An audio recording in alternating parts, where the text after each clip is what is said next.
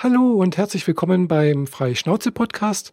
Auf der anderen Seite der Skype-Leitung ist die Jeanette in Stuttgart. Ja, hallo. Und ihr hörtet gerade schon Michaela. Wir haben uns wieder zusammengesetzt, weit entfernt und doch gemeinsam in der Skype-Leitung, um einen Podcast aufzuzeichnen. Wir bleiben unserem zweiwöchigen Thema treu, auch wenn es eigentlich erst morgen sein sollte. Aber Michaela hat morgen schon was vor, ne? Genau, richtig, ja. Also ich bin morgen ja bei einem YouTube-User-Meeting, nennt sich das. Äh, das ist also relativ, findet hier unregelmäßig statt. Äh, das letzte war, glaube ich, vor drei Monaten oder so weiß nicht mehr genau.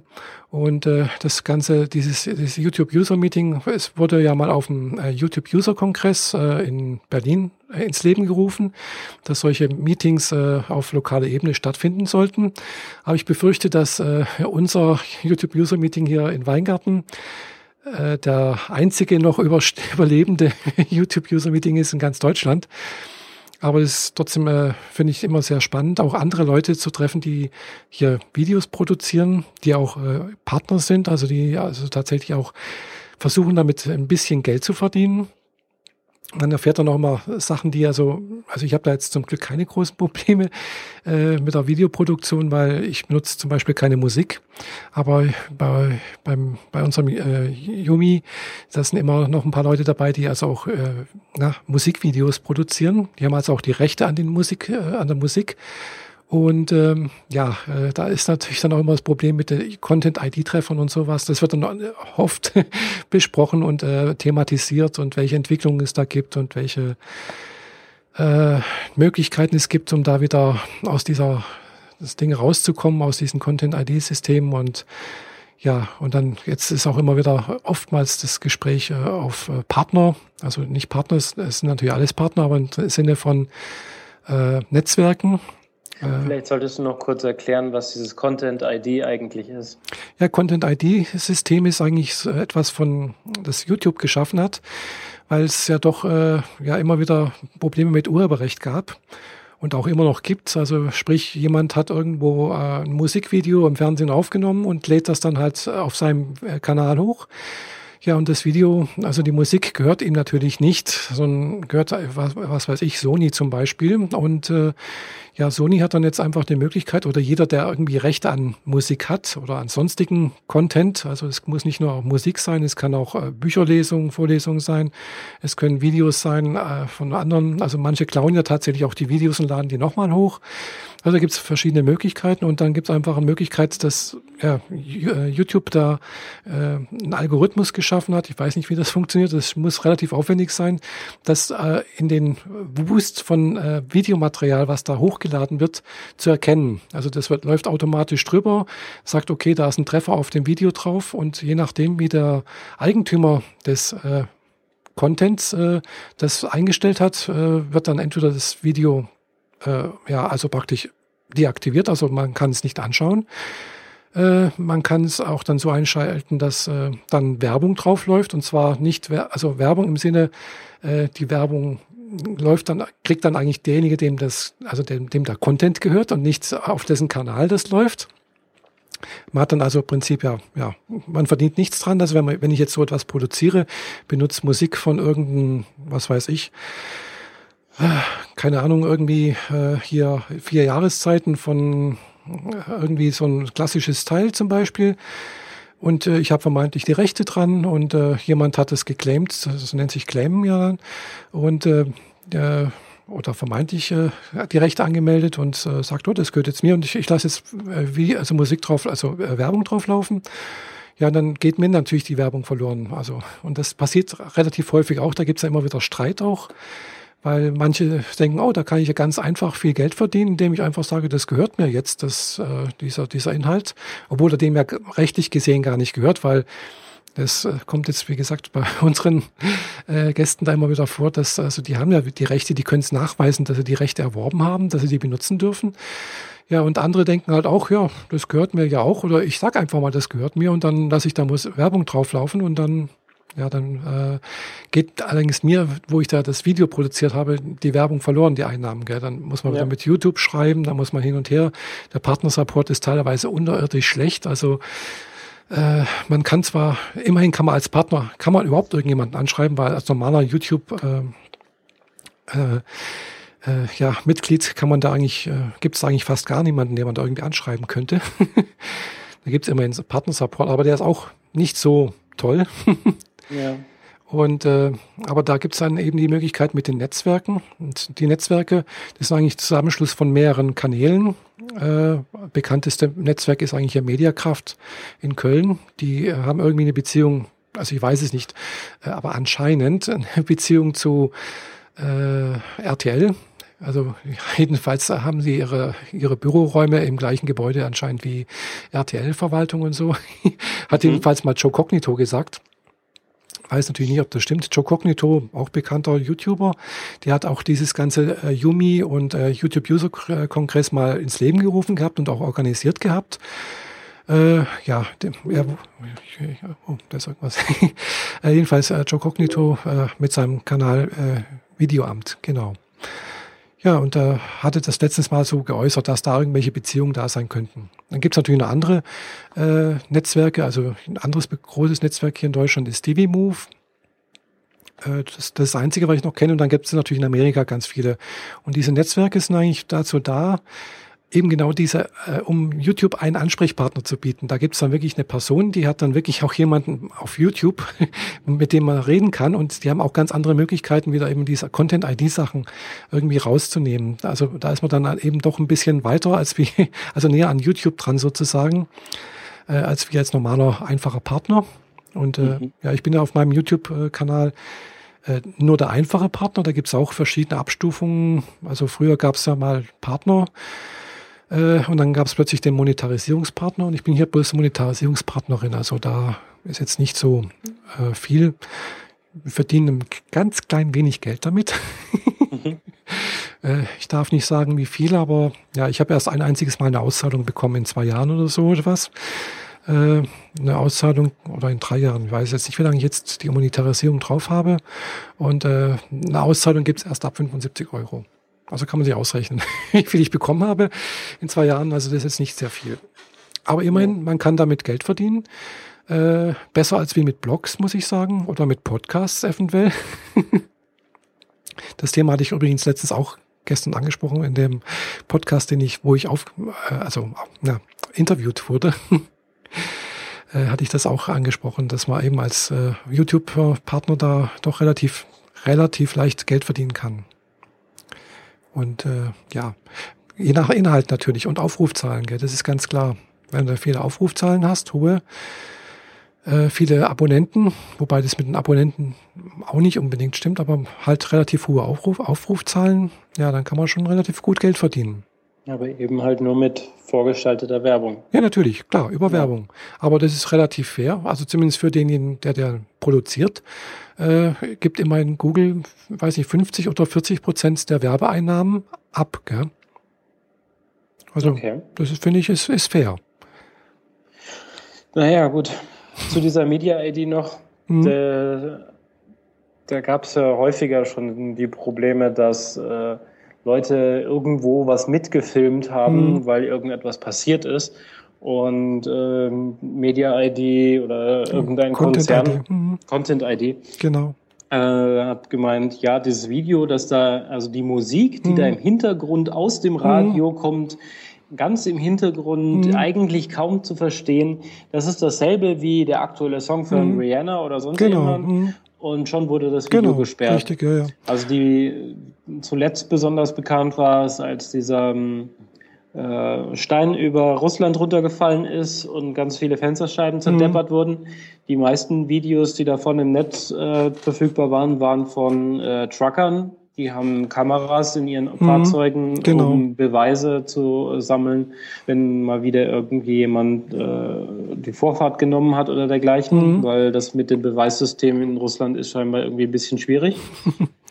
Richtig, Aber ja. die haben natürlich halt in ihrem Auto, in ihrem Fahrzeug Radio laufen mhm. und die Musik, die äh, ist mhm. möglicherweise gehört die auch jemandem. Genau, richtig. Und plötzlich ist ein tolles Video von dem Stein, der runterfällt und explodiert mhm. und überall zerbrechen die Fensterscheiben gesperrt weil Sony meint, der Hintergrundsong Genau. gehört ihnen. Richtig, ja. Also ist so ein Das bisschen geht- schwierig. Das geht relativ schnell. Also das, also das dauert nicht nur Tage, sondern es dauert wirklich teilweise nur, äh, Nur Minuten, Stunden. Minuten oder Stunden, bis der Content-ID-System da wirklich zuschlägt.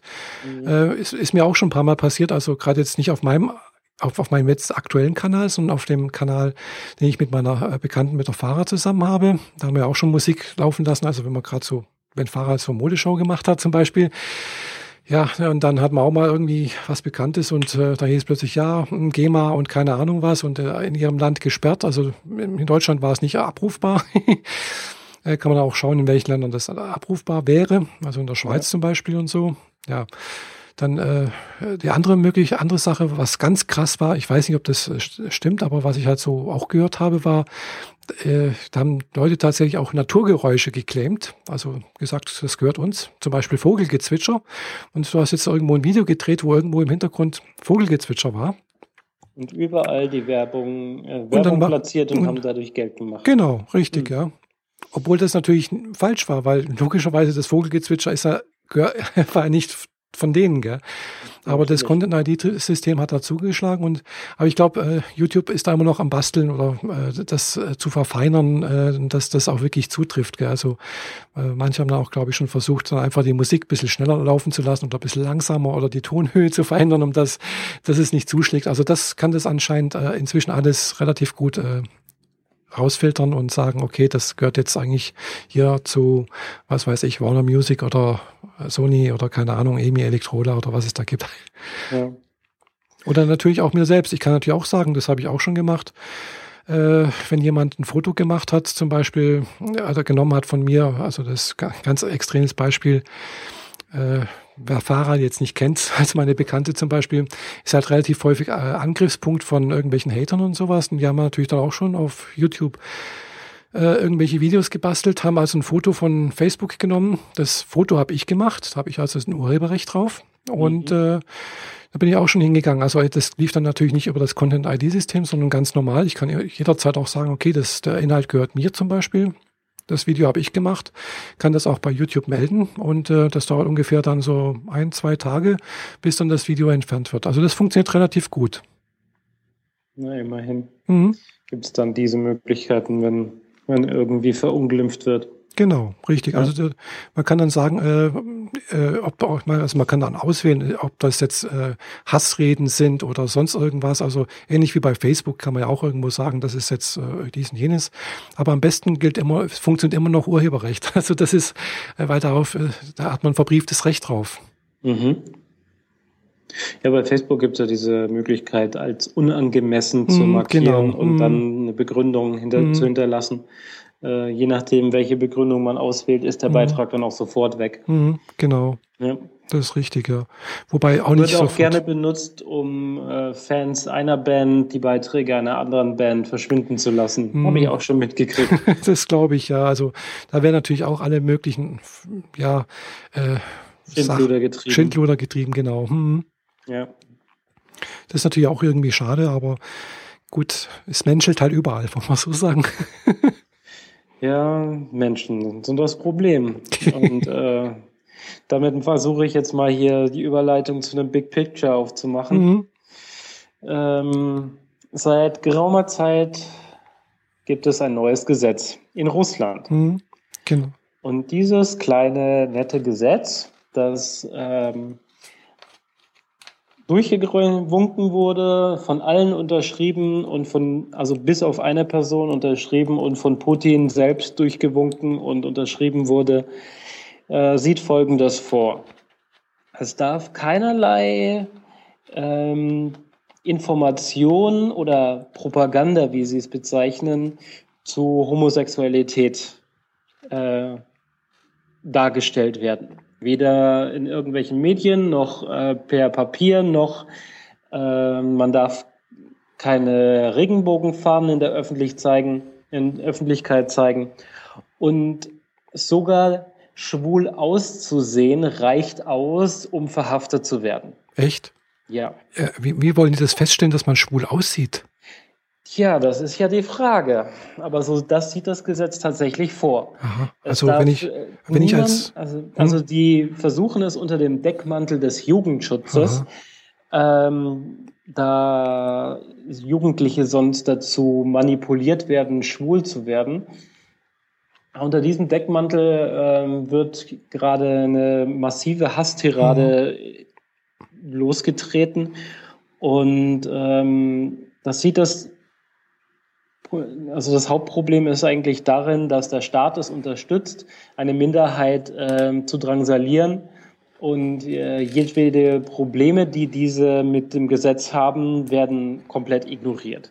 Mhm. Es kam zu Körperverletzungen von Rechtsradikalen, die das Gesetz als Freibrief benutzen, um äh, Jagd auf Schwule, Homosexuelle, Transsexuelle, Lesben äh, durchzuführen. Und äh, dieses Gesetz sieht mildernde Umstände für die Ausübenden vor, wenn sie denn tatsächlich mal vor das Gericht kommen sollten.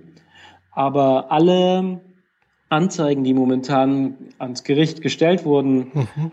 Ähm, in Bezug auf Körperverletzung oder sogar schon Mord, ist in mehreren Fällen inzwischen so weit gekommen, dass äh, Personen gefoltert und getötet wurden, ähm, dass dort mildernde Umstände geltend gemacht werden, beziehungsweise dass die Anzeige geflissentlich ignoriert wird, ja. sodass die Geschädigten überhaupt gar mhm. keine Chance haben, sich mehr zu wehren. Ja, das ist natürlich ein ziemlicher Rückfall ins Mittelalter, irgendwie habe ich so das Gefühl.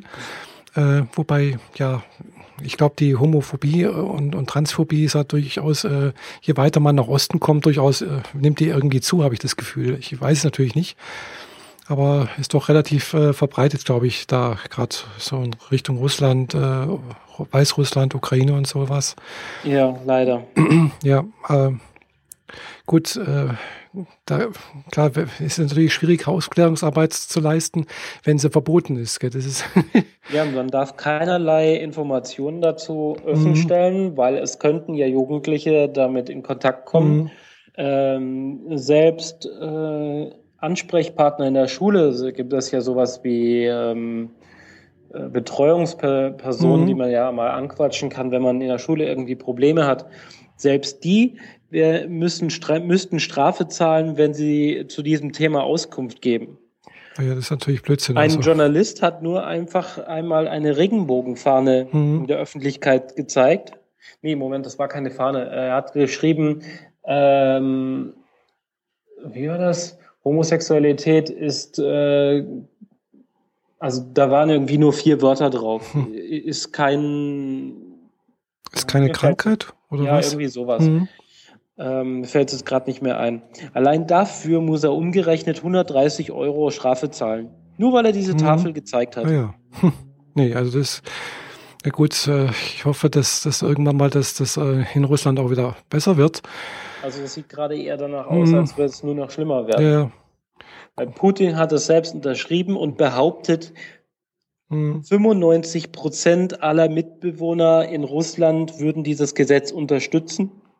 Da übertreibt er offensichtlich maßlos, aber. Gut, aber ich könnte mir vorstellen, dass ein Großteil der Bevölkerung das durchaus so sieht. Also. Äh, naja, das ist halt Hetze gegen eine Minderheit. Ja, klar. Das ist eine Hetze äh, gegen Minderheiten. Die, die nichts dagegen haben, mhm. stehen plötzlich auf der Seite. Entweder mhm. äh, wir sind jetzt auch dagegen oder wir machen uns womöglich strafbar. Ja, klar, logisch. Mhm. Auf jeden Fall werden dann äh, selbst Wackelkandidaten auf die Seite der Gegner gezogen. Und das kann ja mal nicht sein. Nee, also das ist schon äh, ein ziemlicher Rückschritt irgendwo, was Menschenrechte und, und äh, also letztendlich äh, Menschenrechte gegenüber ja, Minderheiten angeht. Genau. Äh, weil wo fängt man da an? Jetzt geht's äh, erstmal gegen äh, Schwule und Lesben. Als nächstes kommen dann, was weiß ich, Behinderte dran oder ich weiß es nicht, gell? Also Nicht-Christen. Äh, und Nicht-Christen, ja natürlich, klar, logisch. Äh, nicht orthodoxe Christen, wollen wir so sagen, gell? Ja. Äh, Und das alles in der Vorbereitungszeit zu den Olympi Olympischen Spielen, die in Russland stattfinden sollen. Mhm, ja, das stimmt auch. Also ich habe gerade heute irgendwo noch eine, äh, eine, Mail gekriegt von irgendeiner äh, Petition, die irgendwo gestartet wurde. Man soll doch äh, die Olympischen Spiele 2014 also nicht in äh, Russland stattfinden lassen, sondern in Vancouver. Ja, Hauptsache nicht bei den Russen. Genau. Ähm, mhm. Da habe ich jetzt allerdings so ein bisschen äh, gespaltene Meinung dazu gehört. Ähm, wenn man die Olympischen Spiele nicht in Russland stattfinden lassen würde, wäre das zwar Prestige und Geldverlust für Russland und so weiter, mhm. aber die Spiele würden halt woanders stattfinden und alles ist Friede, Freude, Eierkuchen, ja, super klar. toll. Mhm. Wenn sie doch da stattfinden und die Möglichkeit des Protestes gegeben ist mhm. und äh, der Öffentlichkeitswirksamkeit, dann kann man dieses Problem besser in die Öffentlichkeit tragen, als wenn man einfach kurz sagt, mhm. das Ziel, also die, der Austragungsort der Olympischen Spiele mhm. ist ab sofort geändert. Mhm. Ja, das stimmt. Also ich denke auch, dass erstens mal wird es so, so äh, in, in Russland stattfinden, da braucht man sich nichts irgendwie vormachen. Ja. Äh, und äh, wie du schon sagst, also das ist einfach eine gute Möglichkeit, weil es ist klar, wenn, wenn, wenn jemand äh, sagt oder offiziell sagt, in, also als, als Sportler oder Sportlerin sagt, ich bin schwul, ich bin lesbisch, äh, und das dann vielleicht auch noch irgendwo öffentlich macht, also in so einer Preisverleihung zum Beispiel, dann ja, äh, ja äh, ist das, glaube ich, schon irgendwas, was äh, eher wirkt. Vielleicht jetzt nicht gerade, das ist, dass das Gesetz äh, zu Fall kommt, aber das ist einfach langfristig irgendwo wirkt, weil ich denke, solche ja. Veränderungen können immer nur langfrig passieren. Ja, aber sie haben halt kurzfristig dieses krasse Gesetz so Das ist klar, logisch, ja. Und äh, das wieder wegzukriegen, mhm. wird sehr, sehr schwer, solange ja. die so dagegen stehen. Ja. Putin hat zwar gemeint, äh, ähm, dass er während den Olympischen Spielen dieses Gesetz aussetzen wird, mhm. aber seine politischen Gegner und äh, Leute drumherum haben gemeint, das könne er gar nicht. Es wird nie, es ist nicht vorgesehen, dass man ein Gesetz zeitweise aussetzen kann.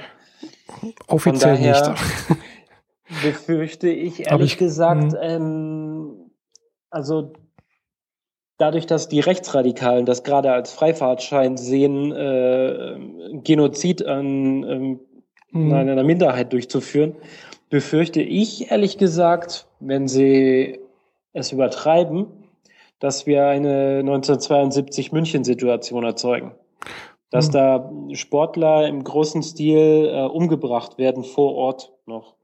Also das ist vielleicht ein bisschen zu hm, krass das, gedacht. Das, glaube ich jetzt weniger. Das glaube ich jetzt weniger, weil.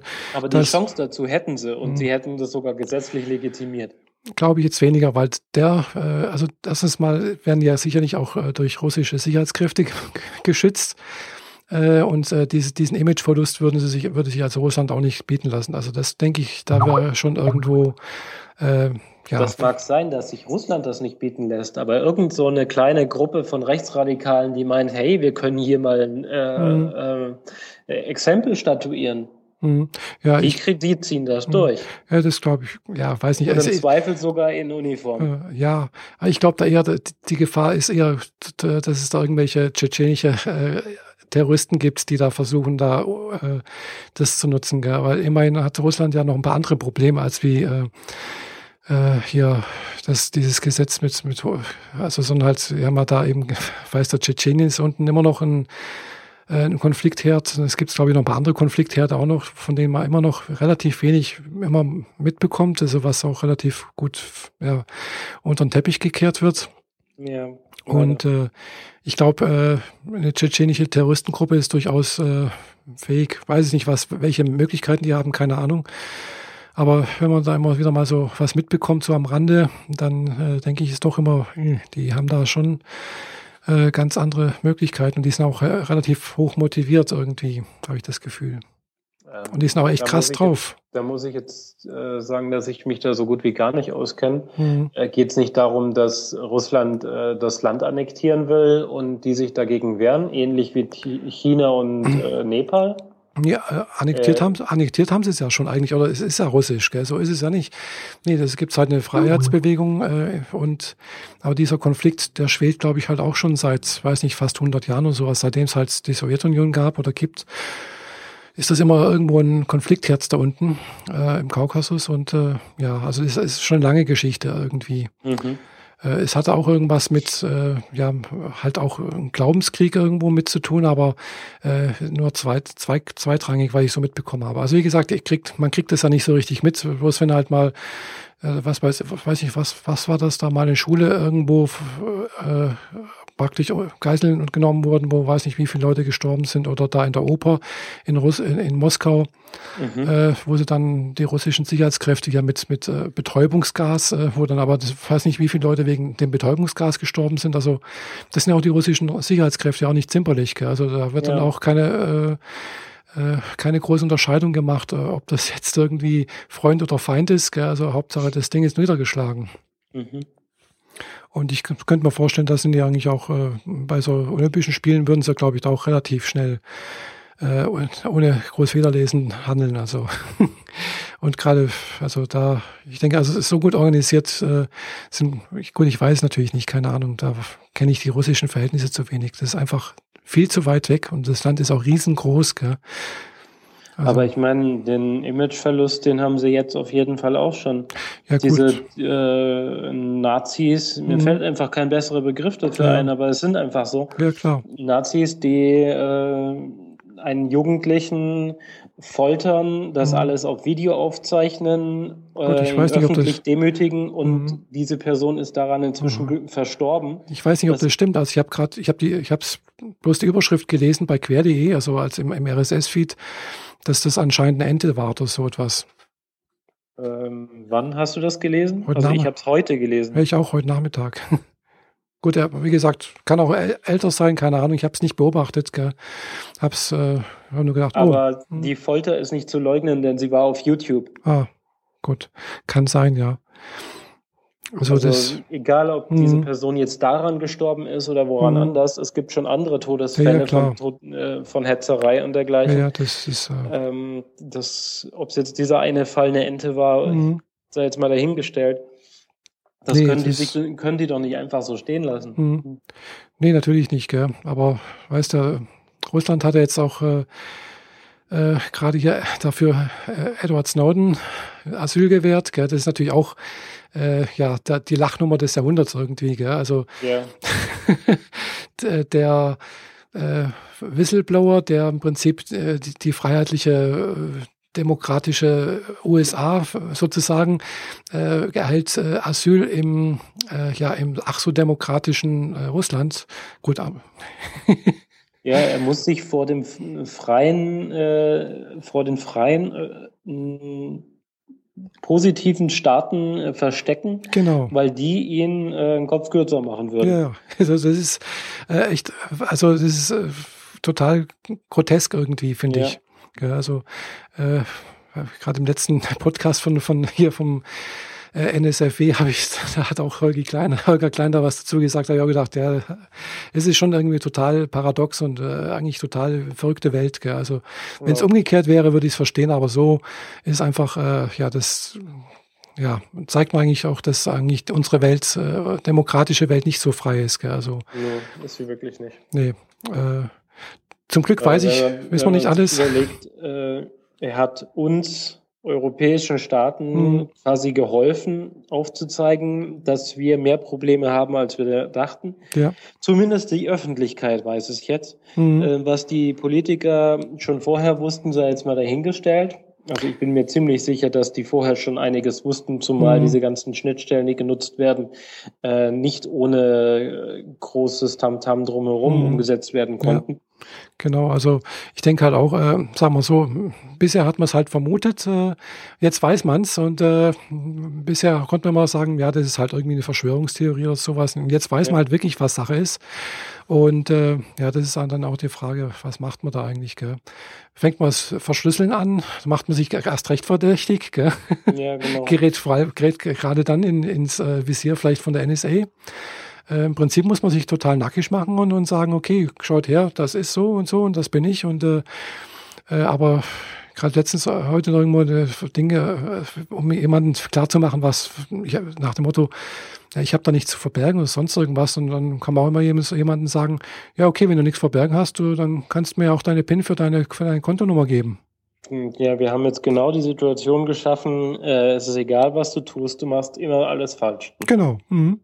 Richtig. Weil wenn du versuchst, deine Sachen zu verschlüsseln, machst du dich verdächtig mhm. und wirst überwacht. Und wenn du es nicht verschlüsselst, dann können sie sowieso mitlesen. Ja, genau. Also, und, und wenn du die entsprechenden Worte irgendwo benutzt, die, keine Ahnung, was das für Worte sein könnten, gell? da waren ja mal irgendwelche Listen im Umlauf oder mal irgendwas gelesen. Aber ob das jetzt ja. wirklich richtig ist, keine Ahnung, in welchem Zusammenhang, gell? da kann alles Mögliche Also das war teilweise auch grotesk, was, was da irgendwo vermutlich oder anscheinend irgendwie äh, zu irgendwelchen äh, Reaktionen führt. Ja, von, von Banalitäten genau. zu den was äh, Jugendlichen sowieso in einem gewissen Alter irgendwann mal googeln, nämlich genau. Pumpen basteln oder sonst irgendetwas genau. in der Richtung. Also von daher und, ist jeder Rechner dann irgendwie mhm. früher oder später mal ähm, von Interesse gewesen. Ja, logisch, klar. Und äh, also wenn ich mir das zum Beispiel auch bei uns in der Firma anschaue, also ich arbeite ja in, äh, in einem etwas sicherheitsrelevanten Bereich, also und äh, wir haben auch äh, amerikanische Kunden. Und äh, Amerika schreibt jetzt vor, äh, man muss eine gewisse Software einstallieren oder dafür Sorge tragen, dass man zum Beispiel keinen Kontakt zu Terroristen hat oder Geschäftsbeziehungen führt. So, und das muss auch automatisiert äh, vonstatten gehen. Also man darf jetzt eben keinen äh, Kreditor anlegen, der, was weiß ich, Osama Bin Laden heißt.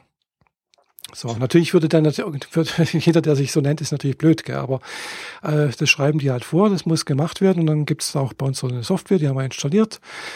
Äh, und das bezieht sich aber halt auch auf Bewerber. Also sprich, jeder, der sich bei uns bewirbt, landet irgendwo, wird durch diesen Filter geleitet. So, jetzt gibt es natürlich auch Terroristen, die heißen einfach Martin. So. Ja. Und jeder, der jetzt Martin heißt, äh, hat schon mal 50 Prozent Richtigkeit erfüllt für den Filter und fliegt erstmal raus. So, jetzt, wenn, der, wenn einer jetzt Martin Müller heißt, und es gibt auch einen Terroristen, der irgendwo Müller heißt, oder? da ist 100 Prozent richtig, gell? Aber ob es mhm. der richtige ist, weiß man natürlich nicht, gell? Ist ein Allerweltsname, aber ist erstmal verdächtig, gell? Ja, natürlich. Und äh, so ist es äh, bei uns auch dann, ja, gerade bei Be Bewerbertraining oder nicht Training, Bewerbersystem, äh, ja, da, da schlägt es halt laufend an, weil eben Namen drin sind, die einfach allerweltsnamen sind, die jeder hat, sozusagen. Gell? Äh, und äh, jeder weiß natürlich, klar, das ist kein Terrorist, weil wenn der, was weiß ich hier, äh, Claudia, äh, Peter und sonst irgendwas heißt, dann ist das kein Terrorist, gell? Aber äh, trotzdem, das System schlägt an, man muss was machen, man muss händisch eingreifen äh, und äh, ja, ist dadurch auch erstmal verdächtig. Klar, das, das wird jetzt nicht weitergeleitet. Das ist bei uns nur, damit man halt eben das äh, besser drauf achtet und so etwas. Also mhm. äh, und dann halt nochmal drüber gehen muss und per Hand drüber schauen muss. Aber es ist klar, wenn das natürlich so, so einfache Filter sind, die irgendwo in so einer Blackbox irgendwo sitzen und dann, was weiß ich, irgendwo dann näheren Überprüfungen vonstatten gehen, ist klar, wenn ich da irgendwie so einen ganz groben Filter habe, dann, dann landet fast praktisch jede Kommunikation irgendwann mal äh, in diesen Verdachtsfällen. Gell? Und wenn ich einfach nur mit meiner Mutter telefoniere und die sagt, ja, ich habe eine tolle Eisbombe gemacht. Gell? Ja, toll. Ja. So machen wir uns alle verdächtig. Ja, so, genau. so, so fallen wir alle mal in dieses Schema rein und äh, genau. können uns dessen gewahr sein, dass irgendjemand den Kram so oder so mitliest. Genau. Und sei es nur, weil es äh, in dem System aufgeführt wird und wenn der passende Agent dann so nach irgendwie ein paar der Schlüsselwörtern sucht, dann darf er halt erstmal ausfiltern, was mhm. dazu passt. Ja, genau. Also ich denke mal schon, dass das relativ äh, komplexe Filter sind. Ich weiß natürlich nicht, wie das funktioniert. Mhm. Äh, immerhin haben die ja ein paar Millionen oder ein paar Milliarden Dollar da, glaube ich, investiert, um das äh, auf die Beine zu stellen. Aber das muss schon echt äh, erschreckend sein, was das da äh, möglich ist. Immerhin äh, ist da eine Echtzeitüberwachung möglich. Also garantiert das, was wir jetzt hier hören äh, oder miteinander reden über Skype, das wird garantiert auch mitgehört. Ja, definitiv. Äh, ist vielleicht auch schon irgendwo mit äh, entsprechend irgendwo ein Ding angegangen, irgendwo ein rotes Lämpchen oder so, ich weiß es nicht ja, wir produzieren hier Bomben, wir genau. schreiben über den Irak, Osama ist mein Freund und ähm, ja, pass die, auf. die Drohnen, die fliegen sowieso mhm. über Berlin. Ja, aber und, pass, pass, pass mal auf, sonst. Merkel möchte jetzt unbedingt äh, von meiner Schokolade essen. Genau, aber pass mal auf, jetzt nicht, nicht, dass du zu viel sagst, weil sonst steht nämlich morgen äh, bei dir und bei mir äh, irgendwie Polizei vor der Haustür und befra befragt uns, was wir denn da besprochen haben. Ja, viel Spaß. Ja, genau, das ist eben das Problem. Gell? Und äh, mhm. äh, wenn man dann, dann auch wieder so Sachen mitbekommt, dass Leute teilweise oder so Sicherheitsbehörden echt paranoid re äh, reagieren, wo wirklich äh, aus Nichtigkeiten heraus, also oder ja, dann plötzlich wirklich die Polizei vor der Haustür steht, dann wird's eigentlich echt Angst und Bange. Ja, und vor allem, Sie ähm, argumentieren das immer mit, ja, Sie haben jetzt wie viel? 47 Anschläge dadurch verhindert? Ja, toll. Das klingt mir ein bisschen nach Minority Report, so von wegen, wir haben alles Mögliche verhindert, was nie stattgefunden mhm. hat. Lässt sich halt schlecht nachprüfen, wa? Eben, genau, es lässt sich nicht nachprüfen. Äh, da das ja sowieso alles geheim ist und äh, ist es ja sowieso nicht nachprüfbar, also die können erzählen, was sie wollen. Äh, und dann ist natürlich das andere Problem, denke ich mal, ja, äh, Sicherheit ist ganz schön und gut, denke ich. Klar, man braucht Sicherheitsorgane, man braucht auch eine Sicherheit, aber äh, Freiheit ist meines Erachtens genauso wichtig. Und wie auch äh, der Barack Obama gesagt hat, äh, ja, man muss halt irgendwo einen Preis dafür zahlen. Und ich bin aber, ich denke eigentlich eher ja, man muss auch einen Preis für die Freiheit zahlen. Und die, der Preis der Freiheit heißt einfach auch einen gewissen Maß an Unsicherheit. Und äh, das Leben ist an sich meines Erachtens unsicher. Und äh, deswegen kann man, es gibt keine hundertprozentige Sicherheit. Und deswegen denke ich, äh, ist einfach diese Totalüberwachung äh, nicht der richtige Weg. Ja, das ist das perfekte Schlusswort eigentlich dazu. ja. Ja, auch ja. wenn es ein hartes, schweres Thema ist. Mhm. Russland, Überwachung, persönliche Daten, aber es musste einfach mal gesagt werden. Und nachdem mir das jetzt ein paar Tage hintereinander um die Ohren geflogen mhm. ist, dass äh, schon wieder in Russland äh, diverse Menschen äh, öffentlich diskreditiert mhm. wurden und äh, Schlimmeres, musste ja. ich das jetzt einfach mal hier mhm. anbringen. Ja, das ist immer äh, ich bin da gerade jetzt nicht hundertprozentig auf dem Laufenden, weil ich bin mit meinem RSS-Feedreader ein bisschen hinten dran. Ich äh, auch, aber das kam jetzt sogar mhm. mehrfach durch Facebook durch. Ah, und das ist mhm. eigentlich so die, der Kanal, wo, mhm. wo es nicht so super hoch brisant zu, zugeht. Von daher ähm, war das, das jetzt stimmt, doch ja. mal nötig. Mhm. Mhm. Also gut, wo relativ häufig mal was zu lesen ist, ist über queer.de. Äh, da, die bringen relativ häufig irgendwie so, so Meldungen aus, aus der äh, ja, schwulen, lesbischen, transidenten Szene irgendwie. Alles, was Hab darum ich geht. überhaupt nicht abonniert. Mhm. Die, da wird man wahrscheinlich eh nur depressiv. Jein, geht so.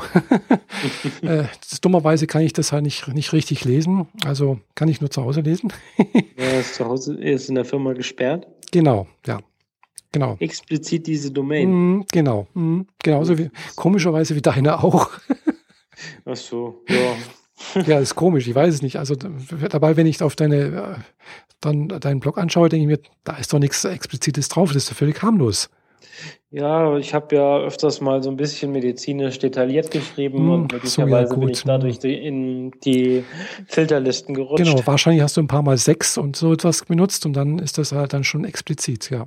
Genau. Genau, also ist, das war gestern auch mal kurz das Thema in dem Podcast. Also ich habe aber auch irgendwann mal einen Podcast aufgenommen. iTunes macht das ja auch irgendwie filtern. Da wird auch irgendwo nach irgendwelchen Kriterien gesagt, das ist explizit.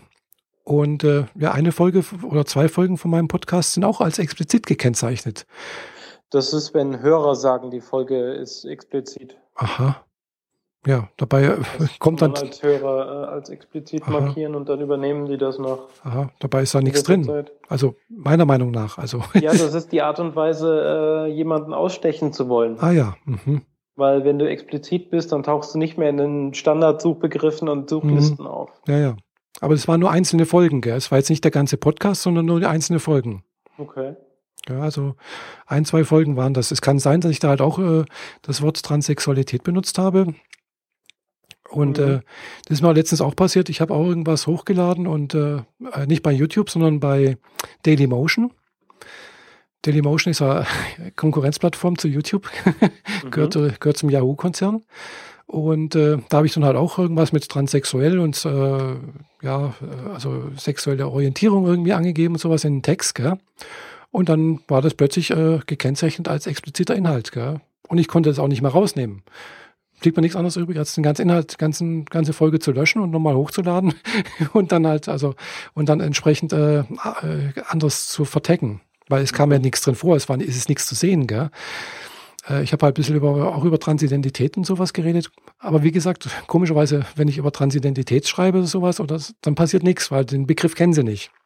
Genau. Der ist nicht explizit. Aber dadurch, dass du Sexualität äh, geschrieben hast, genau. hast du wahrscheinlich mhm. nach Leerzeichen Sex gesucht. Richtig, Und alles, genau. was mit Mhm. Sex zu tun hat, wird erstmal sofort markiert. Richtig, genau. So, so stelle ich mir das ungefähr vor. Ja.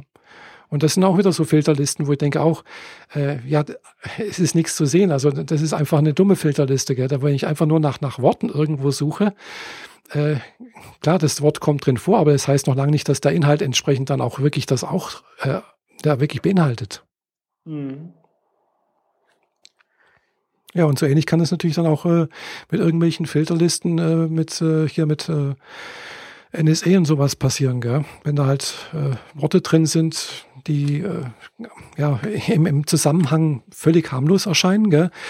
Aber wenn, wenn dann äh, ja im, in, in der Liste halt einfach als, als, als gefährlich eingestuft werden. Ja, aus dem Kontext gerissen, Genau. als Einzelwort ist es Mhm. plötzlich interessant. Genau, ja. Mhm. Und äh, ja, die intelligenten Systeme sind, glaube ich, noch nicht so weit, um da äh, in Echtzeit äh, das wirklich äh, verstehen zu können, was da in so einem Gespräch oder in einem äh, Video oder was weiß ich äh, zu, äh, besprochen wird, was da eigentlich wirklich drin ist, was Inhalt ist. Mhm. Nun gut, dann sollten wir nicht so viel Zeug ins Internet stellen, sondern wieder zu altbekannten Medien zurückgeben. Ja. Achtung, tolle Brücke. Genau. Ähm, ich habe beschäftige mich ja schon seit geraumer Zeit äh, damit, ein Buch zu schreiben. Ah ja, das ist schon das letzte Mal erwähnt, genau. Du hast erzählt, du hast einen Podcast entdeckt. Ja, genau. Ähm, ich habe einen Podcast. Ich war auf der Suche nach Inspiration und äh, Schreibhilfe, weil äh, mit Bloggen bin ich nicht so super bewandert. Also mein, mein Tagebuch ist irgendwie nicht das, was ich so allgemein als Bloggen bezeichne. Und ähm, hatte, habe ansonsten nicht so viel Erfahrung darüber, dazu, wie man Geschichte schreibt. Mhm, ja. Also habe ich mich mal umgeguckt und dabei das ähm, Schreibcafé entdeckt. Ah ja.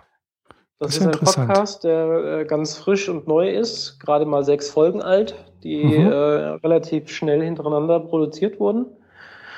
Und äh, da sitzen drei Personen zusammen, zwei Frauen und ein Herrn, die Mhm. äh, Kurzgeschichten oder auch sogar Romane schon rausgegeben haben Oh. und die ein bisschen darüber erzählen, wie sie schreiben. Mhm. Ähm, so ein bisschen hat es mir schon geholfen, zumindest so als Anregung, Mhm. worauf ich achten könnte. Aber im Wesentlichen vermitteln sie mir nur eins, nämlich schreib, sonst lernst du nie, wie man schreibt. Mhm. Also Übung macht den Meister, frei nach dem Begriff. Ja. Und äh, dann gehen sie noch so auf Details ein, wie schreibt man Action- Action-Szenen, welche andere Autoren sind besonders gut, wenn es um Action-Szenen geht, aber das hilft mir leider für mein Buch nicht so richtig weiter, weil das, äh, die Action-Szenen halten sich da doch eher äh, zurück. Mhm. Ja, muss man mal schauen, wie es damit weitergeht. Mhm. Die letzten zwei Folgen waren, äh, gingen nur über Fernsehserien, also sind sie schon von ihrem Hauptthema abgewichen.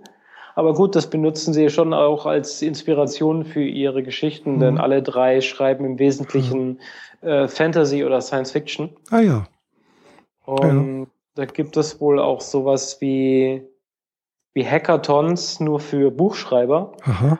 Also, dass man sagt, man äh, ist jetzt die nächste Woche nur damit beschäftigt zu schreiben. Äh, NanoCamp Aha. heißt das wohl. Ah ja. Ich werde noch äh, den Link in die Shownotes packen, wenn ich es äh, parat habe. Dort kann man sich wohl anmelden und äh, seine kleinen oder größeren Geschichten veröffentlichen. Mhm. Es geht im Wesentlichen darum, dass man jeden Tag irgendwie eine Stunde schreibt und das da reinstellt. Mhm. Egal wie, also wenn man es für gut genug erachtet, dass es dafür geeignet ist. Ist natürlich auch eine gute Übung und man kriegt entsprechend äh, Kritik dazu, Mhm. was man noch verbessern könnte Mhm. oder woran, was besonders gut war.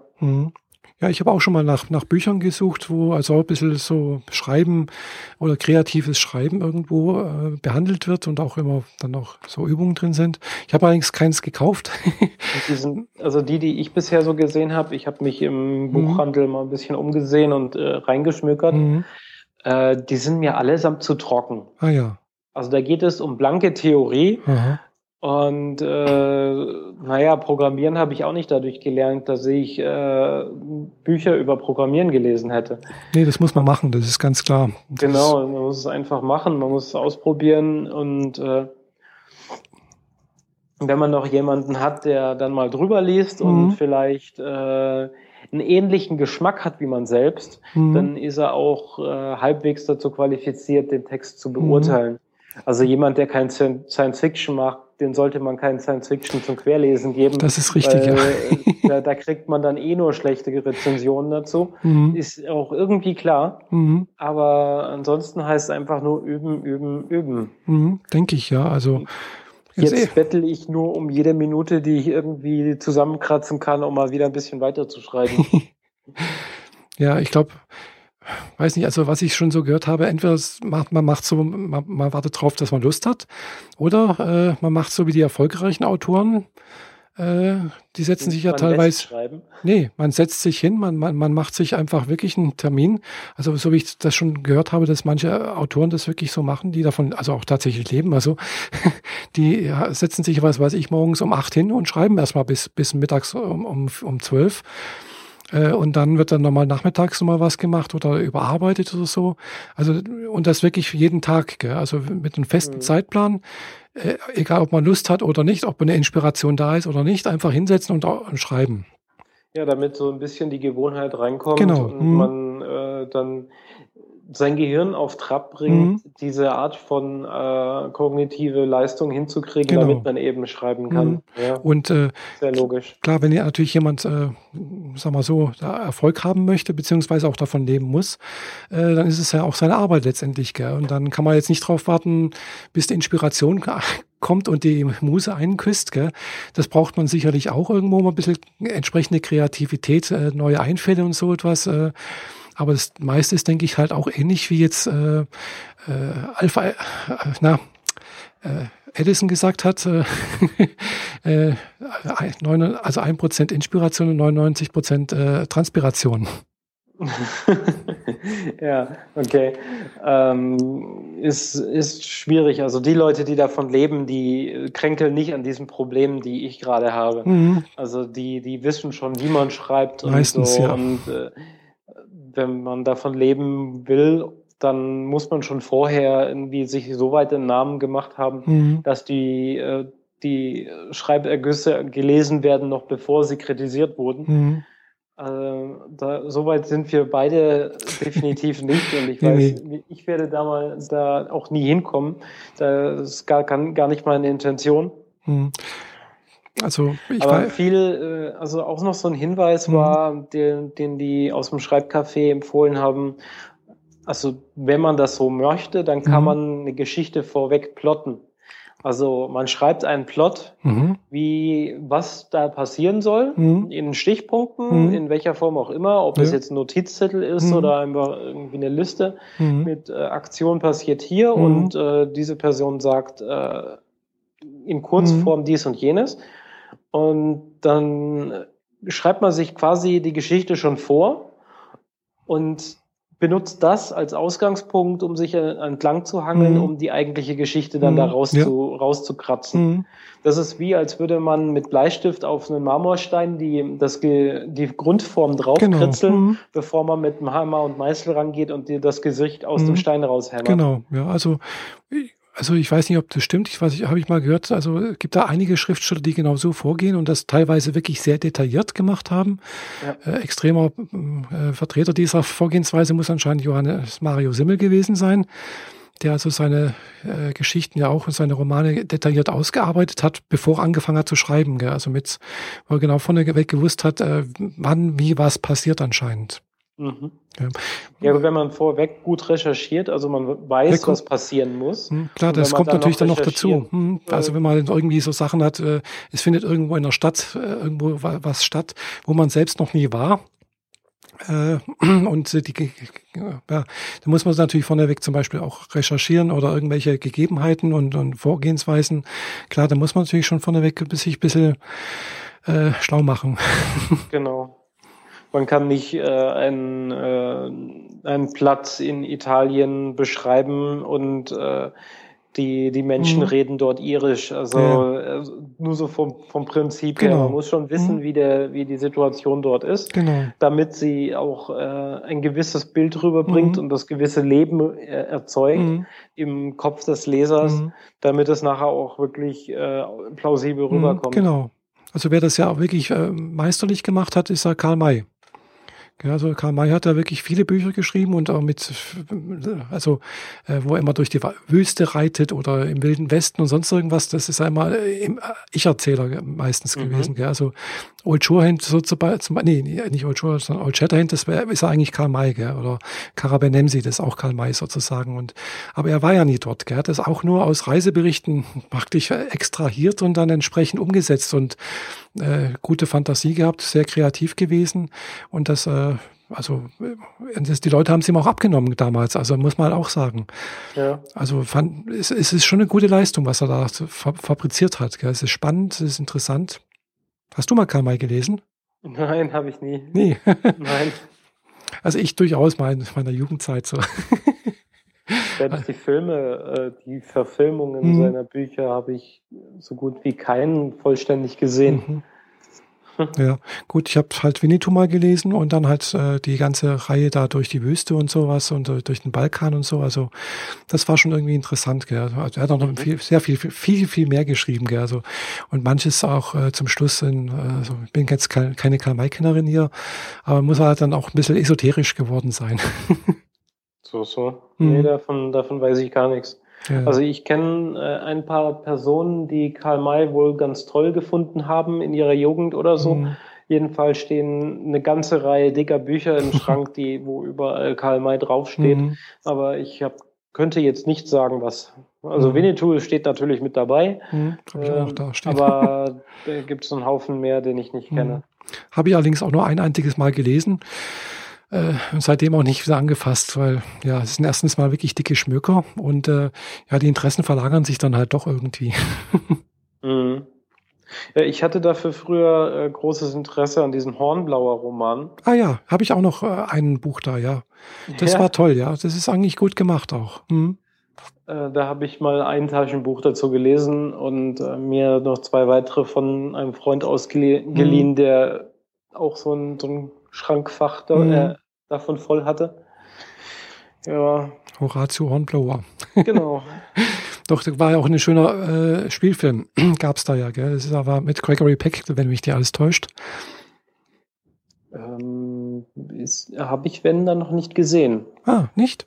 Uh -uh. Hm, ich kenne nur diese äh, dran angelehnte Verfilmung, dieses Master and Commander mit ah. äh, Russell Crowe. Ah, nee. Aber die, das ist nur dran angelehnt. Mhm und wird auch nie irgendwie groß gesagt, mhm. dass es jetzt irgendwie was mit Hornblauer ah. zu tun hat. Der Name fällt auch nie oder mhm. so.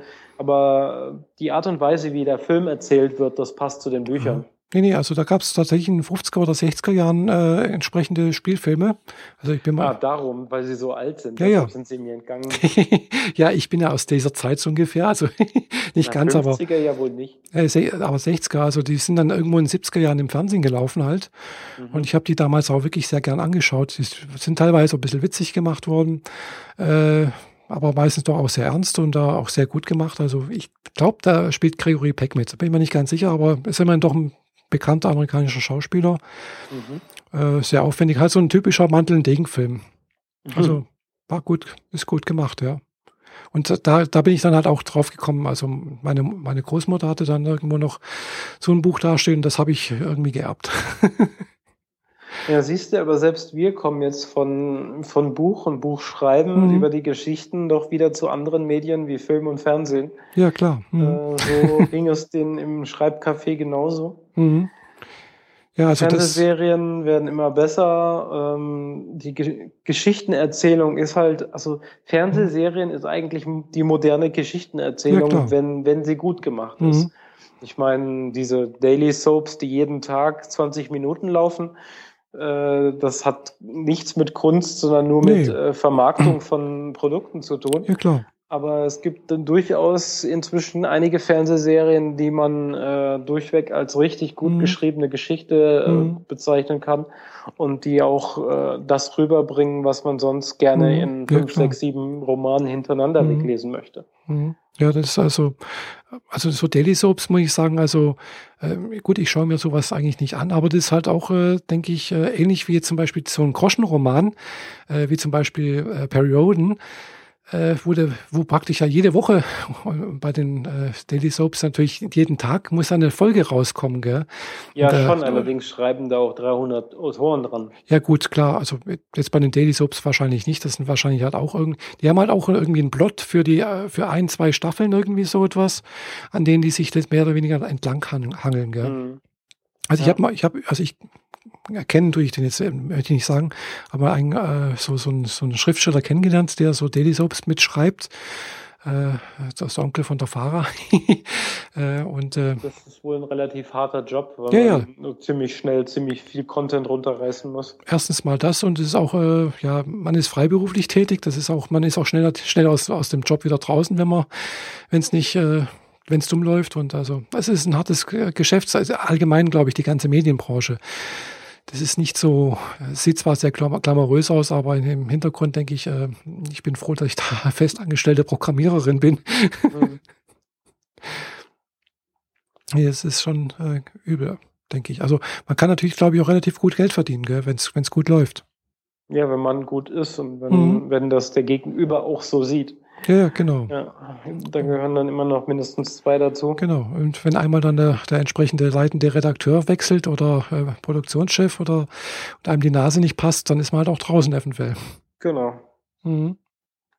Weiß es nicht. Also wie gesagt, äh, habe ja, jetzt keine großen Gespräche drüber geführt mit ihm, über sein, was er da alles geschrieben hat und wo er in welchen Serien da tätig war. Aber es ist irgendwie interessant, äh, dann doch, äh, also am Rande so ein bisschen mitzubekommen, das ist doch ja, so ein, ja, also ich möchte es nicht machen, ganz ehrlich gesagt. Also, nee.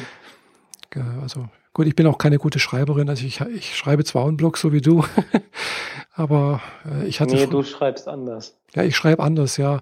Klar, das schreibt jeder anders. Äh, und ich war zum Beispiel früher in der Schule, äh, Aufsatz schreiben war ich hundsmiserabel. Gell? Also ich da ging es mir ganz genauso. Das ist ja gerade das Problem. Wenn ich irgendwie äh, das große Talent für Aufsätze gehabt mhm. hätte, hätte ich jetzt nicht das Problem, einen vernünftigen Spannungsbogen mhm. und dergleichen in die genau. Geschichte reinzukriegen. Aber wie baut man einen Spannungsbogen in eine Geschichte rein, mhm. die eigentlich keinen Spannungsbogen hat oder ja. braucht, weil es halt ähm, nicht so spannender als das Leben, sagt man zwar, mhm. aber wenn man das Leben jemand anderes nachliest und nicht gerade irgendwie ein Weltenbummler ist, dann wird das doch relativ schnell äh, recht mhm. eintönig. Ja. Und das ist halt auch mein Problem, dass ich, äh, ich der mhm. Text, der da ist, den mhm. ich da geschrieben habe, der ist ja soweit in Ordnung und äh, der basiert ja, ist, ist Tatsache, mhm. Äh, ist ja. Tatsache gewesen. Aber noch hat er einen Zustand, wo ich sagen muss, ich lese es nicht gerne. Mhm. Ja. Weil ich lese es, weil ich es lesen muss, mhm. weil ähm, das ist halt der Content, den mhm. muss ich überarbeiten und dergleichen.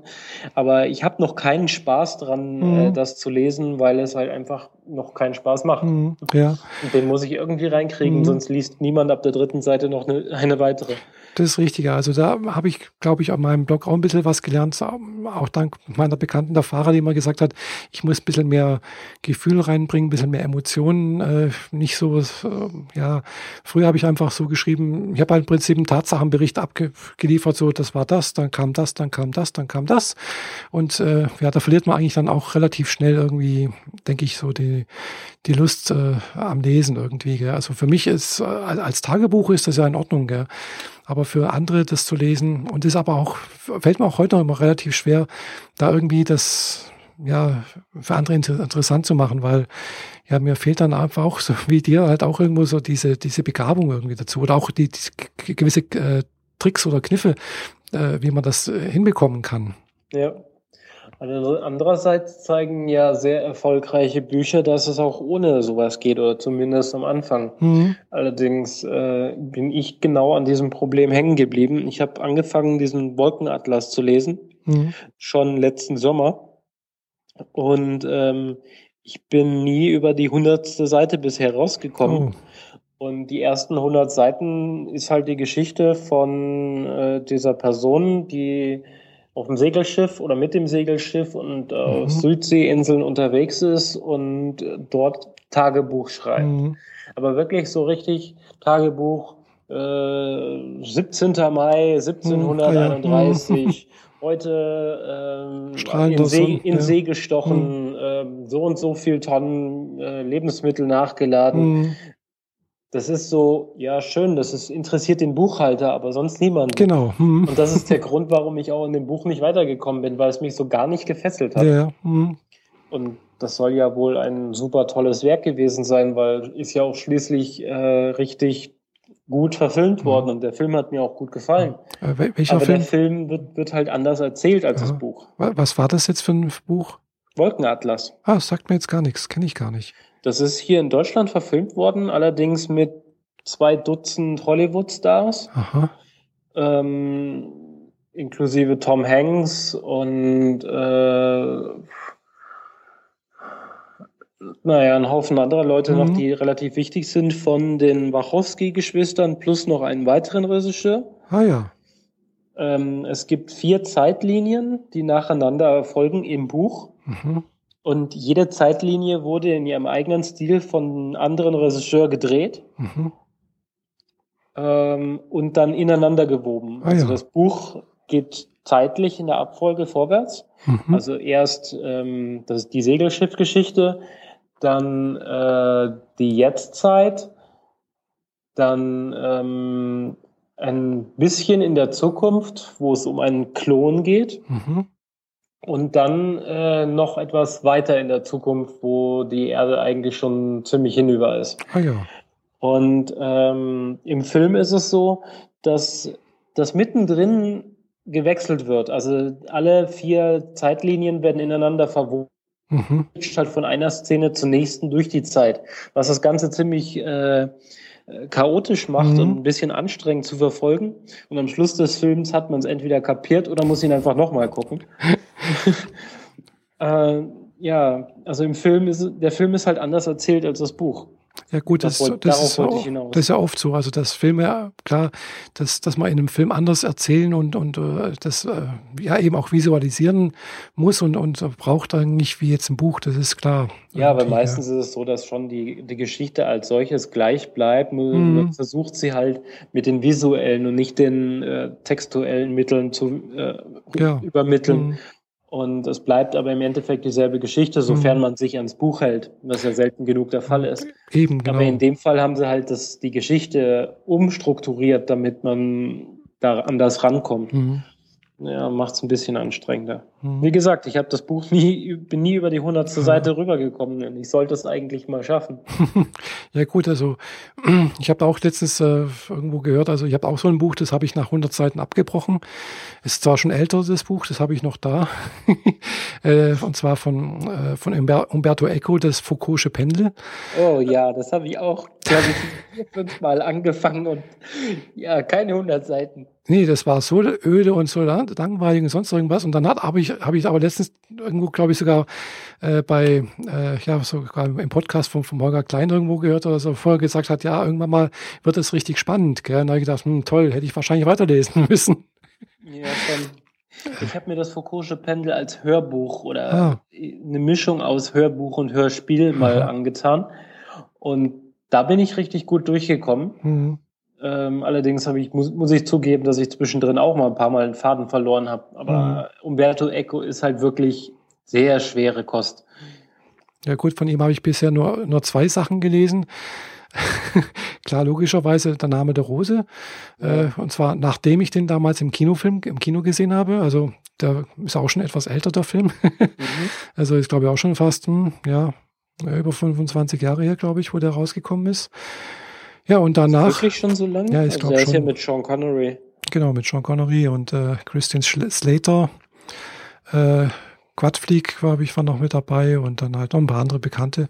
Ja, Christian Slater ist dann ein richtiger Jungspund. Ja, ja, also da, genau. Ist, also er wirkt in dem Film gerade mal 19 oder mhm, so. Genau. Also ja, das, also auf jeden Fall ist er 25 Jahre alt. Mhm, ja, sowas um, um den Dreh rum, genau. Mhm. Und danach habe ich nochmal was von Umberto Eco gelesen. Äh, nee, sogar nochmal was anderes sogar. Aber das danach nochmal im Studium, weil der ist ein Literaturprofessor und der hat auch tatsächlich mal ein Fachbuch geschrieben, äh, wie man eine wissenschaftliche Arbeit verfasst. oh, okay. Ja, und äh, das war eigentlich ganz interessant, weil ich habe damals auch angefangen, halt äh, äh, Seminararbeiten und dann Diplomarbeit zu schreiben. Und äh, das war sozusagen auch meine Anleitung, wie man äh, richtig zitiert zum Beispiel. Da steht das dann auch drin, wie man richtig zitiert, wie man seine Quellen sammelt, seine Quellen äh, so äh, ja, organisiert, äh, dass man eben auch weiter richtig zitieren kann und auch die, den Überblick behält und so weiter und so fort. Mhm. Also das, was äh, jetzt schon manchen Politikern äh, irgendwie zum Verhängnis geworden ist. Ja, mehr oder weniger. Wahrscheinlich haben sie das Buch nicht gelesen. Nee. Und ihre Ghostwriter auch nicht. Ja, wahrscheinlich, ja. Also ich kann, ich kann da wirklich nur jedem empfehlen, der irgendwie äh, eine wissenschaftliche Arbeit verfassen möchte, sich so ein Buch zu kaufen. Gibt es noch andere auch, nicht nur von Umberto Eco. Der hat es jetzt halt für, für italienische Hochschulen ein bisschen verfasst gehabt. Äh, ich hatte noch ein anderes Buch da und äh, ist wirklich zu empfehlen, so ein Buch sich zu besorgen, wie man richtig zitiert, wie man seine Quellen zusammenbekommt, wie man das auch äh, organisiert, die Arbeit und so weiter und so fort. Und das ist eigentlich ja, ist Handwerkszeug eigentlich. Das sollte, mhm. aber es wird dummerweise halt auch im Studium nicht vermittelt. Gell? Also es gibt eben keine Vorlesung, wo gelehrt wird, wie man eine wissenschaftliche Arbeit schreibt. Zumindest gab es das bei mir nicht. Die setzen das halt voraus, dass man sich das selbst anlernt. Dabei ja, es, wäre es eigentlich Teil des Studiums ja wichtig. Genau. Weil man macht ja das und man sollte ja auch mhm. dann genau wissen, wie man es eigentlich umsetzt. Richtig, genau. Tja, mhm. naja. Aber das wird nicht gemacht. Also es wird äh, Stoff vermittelt, aber halt eben nicht, wie man den Stoff dann umsetzt. Mhm. Ja. Das ist dann jeder jedem selbst überlassen sozusagen. Gell? Also aber Gut, dafür ist man, dafür studiert man ja auch. Das ist ja dann ja. halt auch eben, äh, man muss dann auch ein bisschen Eigeninitiative ergreifen und äh, an den Tag legen. Gut, aber das ist jetzt äh, how to, wie, wie man äh, wissenschaftlich schreibt. Genau. Das weiß ich leider immer noch nicht, ja, wie ja. man eine Geschichte schreibt. Das ist richtig. Die auch, also, äh, spannend und interessant mh. ist. Wenn ich meinen mein Lebenslauf als Fachliteratur rausbringen sollte, wäre das deutlich einfacher. Ja, das ist richtig, denke ich mir. Das war nicht mein Anspruch. genau. Ich weiß ja. Also ich hatte immer auch schon mal. nicht den Überblick verlieren. Mhm. Ähm, ich versuche habe schon eine ganze Reihe von Apps für den Mac ausprobiert mhm. und früher auch schon für den PC, ähm, die einem beim Schreiben helfen sollen. Mhm. Also gerade den Überblick nicht zu verlieren. Mhm.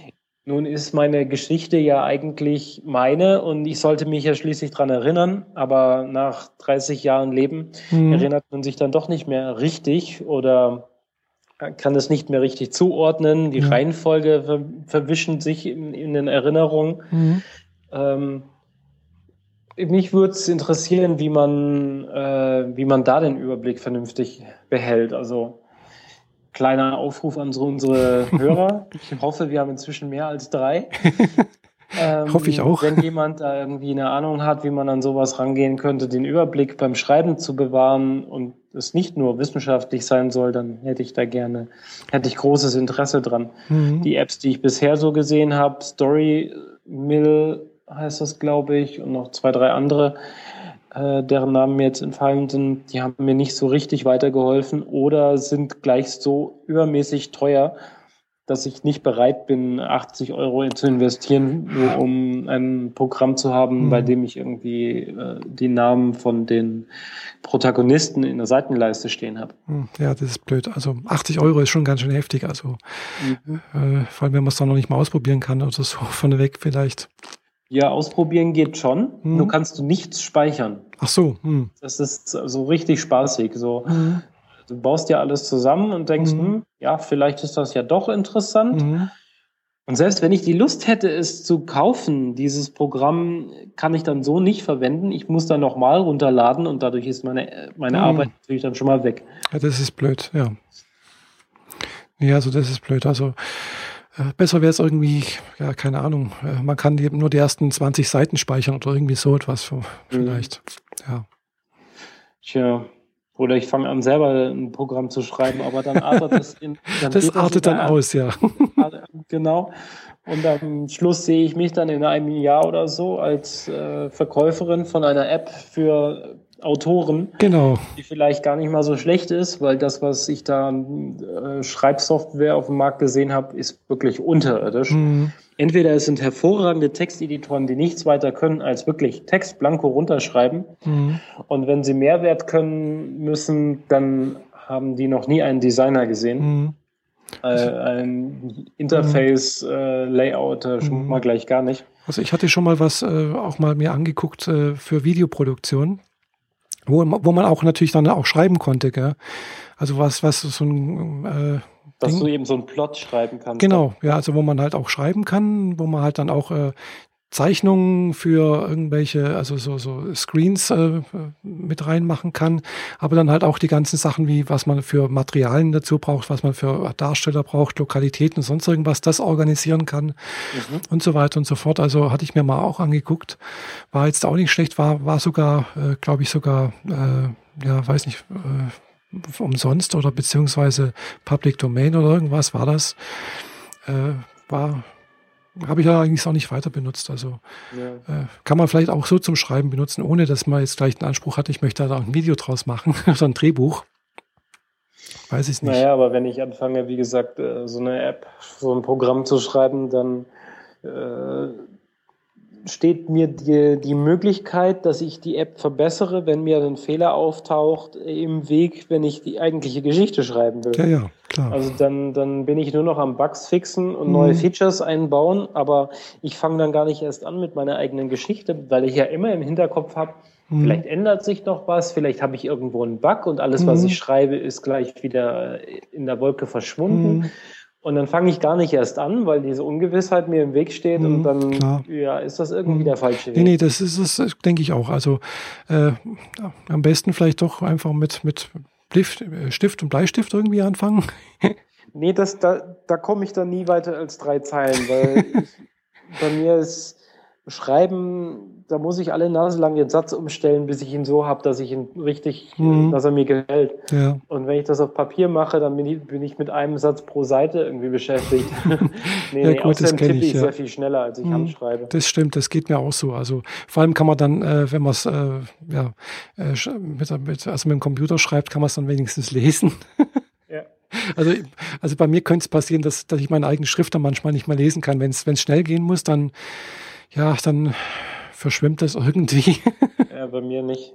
Ähm, ich habe verlernt, Handschrift zu schreiben. Also ah. ich schreibe dann Blocke und dadurch hm. ist es halt alles noch viel langsamer. Hm. Nee, momentan schreibe ich meine Story mit ER Writer. Mhm.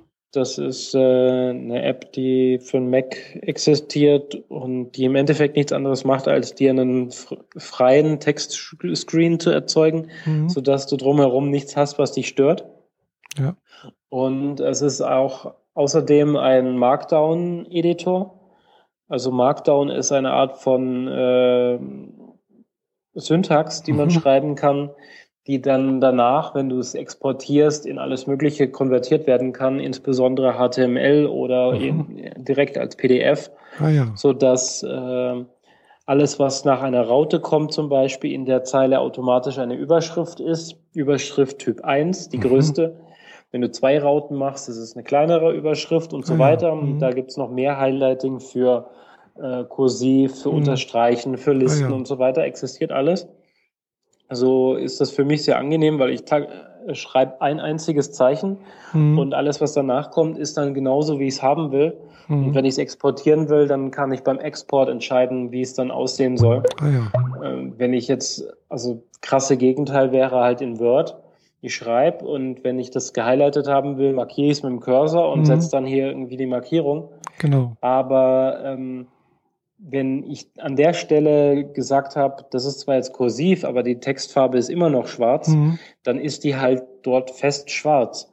Und wenn ich äh, das in Markdown gemacht hätte, könnte ich nachher sagen, alle Sachen, die ich für kursiv markiert habe, sollen jetzt doch nicht kursiv sein, aber dafür so schöne Anführungszeichen davor und dahinter und alles in einer dünneren so, Schriftart. Ah, ja. hm, so, weiß, das kann ich halt meinst. im Nachhinein global hm, definieren. Hm. Das macht, äh, macht das sehr viel angenehmer. Das stimmt, ja. Hm. Also da habe ich vor, weit genug vorweg gedacht, um das so zu, äh, zu, zu setzen. Mhm. Ja, oder sonst halt mit einem einfachen Texteditor einfach erstmal äh, nur den reinen Text, den Inhalt und ja gut, aber das sind technische Sachen einfach.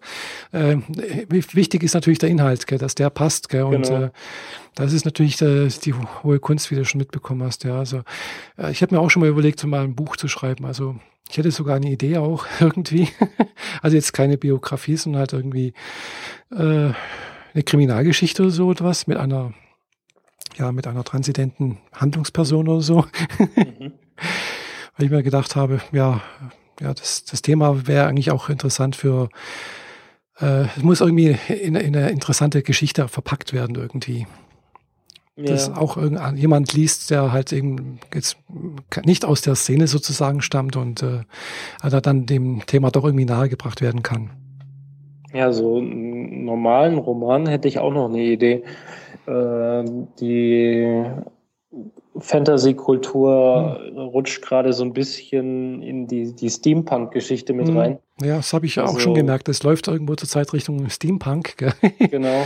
hm. Alles so, ja, also falls euch das nicht sagt, Steampunk ist ähm, so 1900 die Geschichte ähm, plus ähm, Höllenmaschinen à la Jules Verne. Hm, genau, also so, so, genau, so Jules Verne-mäßig irgendwie. Äh, sieht alles irgendwie so viktorianisch aus. Also die Leute haben genau. so viktorianische Kleidung an und so etwas. Und Pistolen sehen halt auch aus wie äh, so Vorderladerpistolen. Aber es kann halt sein, dass da trotzdem ein Laserstrahl oder irgendwie sowas rauskommt. Ja, gut, das ist jetzt schon wieder ein bisschen zu weit. Ja, aber so weiß. Dinge wie äh, äh, Dampfmaschinen, äh, dampfbetriebene Helikopter, genau. Mhm. so, so, so, Sachen, die eigentlich definitiv so nicht funktionieren können, mhm. aber so nah an der könnte rein theoretisch mhm. gehen, wenn man da jetzt, wenn man es nicht so genau nimmt. Genau. Das ist so Steampunk. Eben auch diese viktorianischen Kleidung, Kleidungsstil, alles dazu, das gefällt mir ziemlich gut. Ja, mir eigentlich auch. Gell. Also von daher, also also gefallen, also sagen wir so, ich sympathisiere damit. Ja. Und äh, aber äh, ja, das ist natürlich, äh, Jules Verne ist eigentlich sozusagen eigentlich der Begründer vielleicht von Steampunk, ich weiß es nicht. Ähm, dafür also, ist er wahrscheinlich zu alt ja, klar, diese, ist zu alt, aber Thema gerade zu neu, aber ich weiß gar nicht, wo das so hergekommen ist. Es gibt so einige Romane, die, die relativ früh schon mit dabei gewesen mhm. sind, aber ich bin mir gar nicht ganz sicher, ob die Bücher zuerst da waren oder ähm, mhm. der Wunsch nach diesem Kleidungsstil. Mhm. Weil sein, gerade in der, der, schwarzen Szene gibt mhm. es eine Fraktion von Menschen, die gerne so rumlaufen. Mhm. Und äh, die Steampunk-Gothics, die laufen dann halt im viktorianischen Kleidungsstil richtig pompös, wie man es mhm. sonst eigentlich nur vom Kostümbild für einen Kinofilm sehen würde. Und die basteln sich dann halt auch irgendwie äh, Laserpistolen, die äh, allesamt in Holz und Messing gebastelt sind. Mhm. Oder einen Gehstock, den man ausziehen kann, so dass er zu einem Fernglas wird. Äh, mal von diesem Fernglas abgesehen, alles natürlich ohne Funktion. Mhm. Also es sieht halt nur so aus, ja. Sieht mhm. halt so aus und sieht irgendwie äh, fantastisch aus, mhm. sieht schön aus. Äh, überall noch so ein schickes Messinguhrwerk dran, wie man es von einer genau. Taschenuhr mhm. kennt. Äh, das hat dort richtig mhm. Überhand genommen. Also ja. es taucht überall mit auf. Weiß ich nur nicht, wie gesagt, wo das herkommt. Oder nicht, der Kleidungsstil zuerst oder die Bücher zuerst Keine oder Ahnung. vielleicht so ein bisschen was von beidem. Ich glaube, das ist aber tatsächlich auch eine direkte Bewegung, der Steampunk-Bewegung. Also ich habe mal einen, Blog, äh, nee, einen Podcast gehört oder auch mal abonniert gehabt, der sich nur über, über das Steampunk irgendwie äh, ausgelassen hat. Gibt's den noch? Äh, ich glaube schon, ja. Der ist noch aktuell, glaube ich. Also ich, ich habe das schon, ich habe dann irgendwann mal entabonniert, weil er weil es mir dann doch zu speziell war. Äh, dann bitte verlink ihn mir und auch gleich in die Show Notes, weil ja. das wird mich dann doch etwas mehr interessieren. Ich, ich schau mal, ob ich ihn noch finde. mhm. War irgendwie auch ganz interessant so. Äh, da gab es relativ viele Folgen davon sogar, ja. Äh, aber wie gesagt, ich, ich kriege das auch immer nur so am Rande mit, dass, dass es einfach diese Szene gibt. Mhm. mal auch einen Filmbericht gesehen, dass also zum Beispiel gerade bei äh, bei dem Burning Man äh, Festival in Amerika, dass da auch irgendwie so Steampunker mit dabei sind und dann auch tatsächlich ja. auch Fahrzeuge rumfahren, die so im Steampunk-Stil gebaut sind, mit Dampf betrieben sind oder, oder auch nicht, ich weiß es das nicht. Das ist das Größte überhaupt. Also da habe ich ein paar Videos gesehen von diesen Art von Fahrzeugen. Ich mhm. kann da nachher mal welche raussuchen und auch verlinken. Ähm, in Amerika gibt es also es gibt auch ein paar Bands, die richtig mhm. dazu passen und ihr, ihre Musik und ihre Texte und vor allem eben auch ihr Outfit mhm. passen besonders gut dazu. Allen voran Abney Park. Und äh, die hatten schon in ihren Videos, äh, also in ihren Musikvideos Ausschnitte von Burning Man mit so einem zweistöckigen äh, dampfbetriebenen, kutschenartigen Fahrzeug. Hm, ich glaube, das habe ich auch im Kopf irgendwie so etwas in der Art, ja. genau, das ist einfach großartig. Genau. Ich hatte also. echt überlegt, die richtigen Leute zusammen zu trommeln und beim nächsten WGT. Inzwischen ist, gibt es nämlich beim WGT nicht nur das äh, viktorianische Picknick, mhm. das ist, äh, wo man einfach so viktorianisch auftaucht, sondern die Steampunker haben inzwischen ihr eigenes kleines Picknick ah, gekriegt, ja. wo dann eben diese fantastischen Sachen aufgefahren werden. Und für mich wäre es eigentlich das Größte, passend im Outfit, aber dann mit so einer Höllenmaschinenartigen äh, erste Generation Daimler-Benz Auto vorzufahren, ah ja. das mhm. irgendwie selbst gebaut ist. Mhm. Plan existiert sogar schon, wie das Ding funktionieren müsste.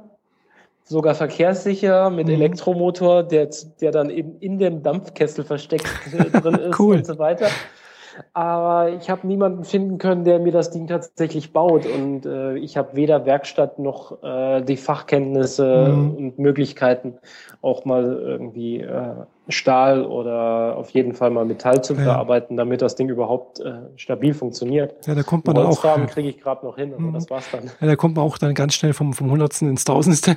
Genau. Und vor allem diese Dinge sind ja immer dann ganz besonders wenn sie im Detail besonders sind. Mhm, ja. Also einfach nur ein Holzrahmen, Dampfkessel oben drauf, nee, nee, Räder das dran, ist das ist hier. Dieser Steampunk zeichnet sich meistens dadurch aus, dass viel Messing dran ist, verschnörkelte genau. Äh, Ränder. Richtig, ja. Also das, was ich so gesehen habe. Und das ist auch wirklich toll verarbeitet oft. Also das ist einfach, genau. das Holz ist schön lackiert, das ist so also toll verarbeitet. Das ist, ein, das ist halt alles auch irgendwie rund. Das ist einfach nicht eckig, sondern das ist einfach so, so wie es halt früher so, so, so der Stil war. Und äh, auch das Messing, alles schön hochglanzpoliert und also ja äh, da steckt dann schon richtig viel Arbeit dahinter. Gell? Das ist nicht einfach, wo man mal was zusammenknopft.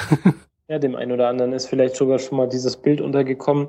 Da gab es in Amerika ein Pärchen, die geheiratet haben mhm. und er hat ihr als Hochzeitsgeschenk einen neuen Mac geschenkt. Mhm. Aber dieser Mac war komplett nicht mehr als solcher zu erkennen.